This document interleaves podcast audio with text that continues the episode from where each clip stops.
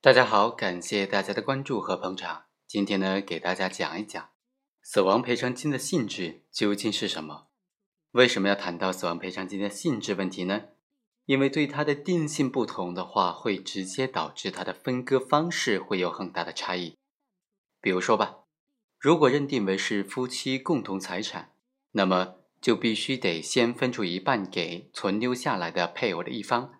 剩下的。再按照一定的比例来分割。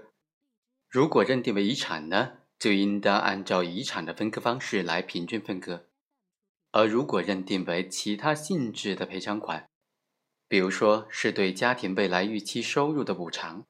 那它的分配方式又不一样了。它很可能是在各个亲属之间，按照对于死者的经济上的依赖程度来做一定比例的分配。这样的话，很可能就不是平分的了。死亡赔偿金究竟是哪种性质的呢？通过今天这个案例，和大家简单的来介绍一下。本案的被害人刘某非常不幸的因为交通事故死亡了，留下了妻子、两个小孩，还有父亲、母亲，他们五个人获得了一大笔的赔偿款。但是对于这笔赔偿款该怎么分割，产生了很大的争议，于是对簿公堂了。法院经过审理，就认为双方争议的焦点就是对于这笔赔偿款该怎么分割的问题。要怎么分割这笔赔偿款呢？关键就在于从法律性质上分析这笔死亡赔偿款它究竟是哪一种性质的款项。法院认为，赔偿款它首先不属于遗产的范围。根据继承法第三条的规定，遗产是公民死亡的时候留下来的个人的合法财产。而这个款项是在刘某死亡之后获得的，并非刘某死亡的时候就遗留下来的个人的合法财产。第二，这些款项包括了丧葬费、死亡的补助金、抚养费、精神损失费、误工费、交通费、住宿费、单位员工的捐款等等各个具体的赔偿项目。这些赔偿项目都有它专门的用途和给付对象的。这些款项的权利主体并不是死者本身，所以呢，这些钱款都不属于刘某的遗产范围之内。第三，对于道路交通事故死亡赔偿金性质的认定，虽然说没有法律的明确规定，但是参照最高院关于空难死亡赔偿金能否作为遗产处理的复函，其中就规定，空难死亡赔偿金是基于死者死亡对死者亲属所支付的赔偿。获得空难死亡赔偿金的权利人是死者的近亲属，而并非死者，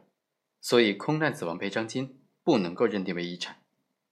在这个案件当中，虽然道路交通事故和空难死亡造成的死亡之间呢，责任的主体以及责任承担的法律关系上是不同的，但是在死亡赔偿金的性质上，同理也应当不能够认定为死者的遗产，因为交通事故的赔偿或者补偿主体。是将相关的赔偿或者补偿费用统一的支付给原被告，他们都是这个款项的共有人，因此从案件的法律关系性质来看，本案就并非是继承的纠纷，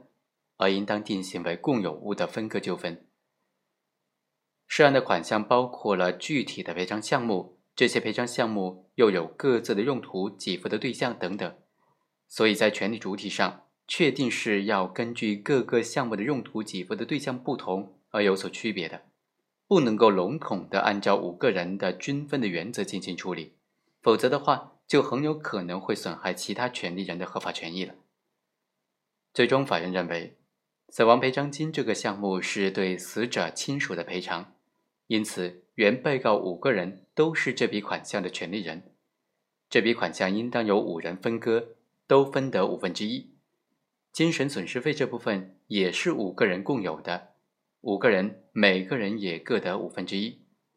判决之后，一方就提出了上诉了，说不论死亡赔偿金是继承物还是共有物，都不能够简单的平分。刘某的父母已经年近古稀，失去了儿子，没有了经济来源，还要抚养两个未成年人的孙子，在分割的时候应当多分。二审法院经过审理就认为。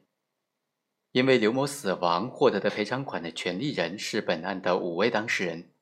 由于赔偿款包括了丧葬费、误工费、交通费、住宿费还包括了抚养费。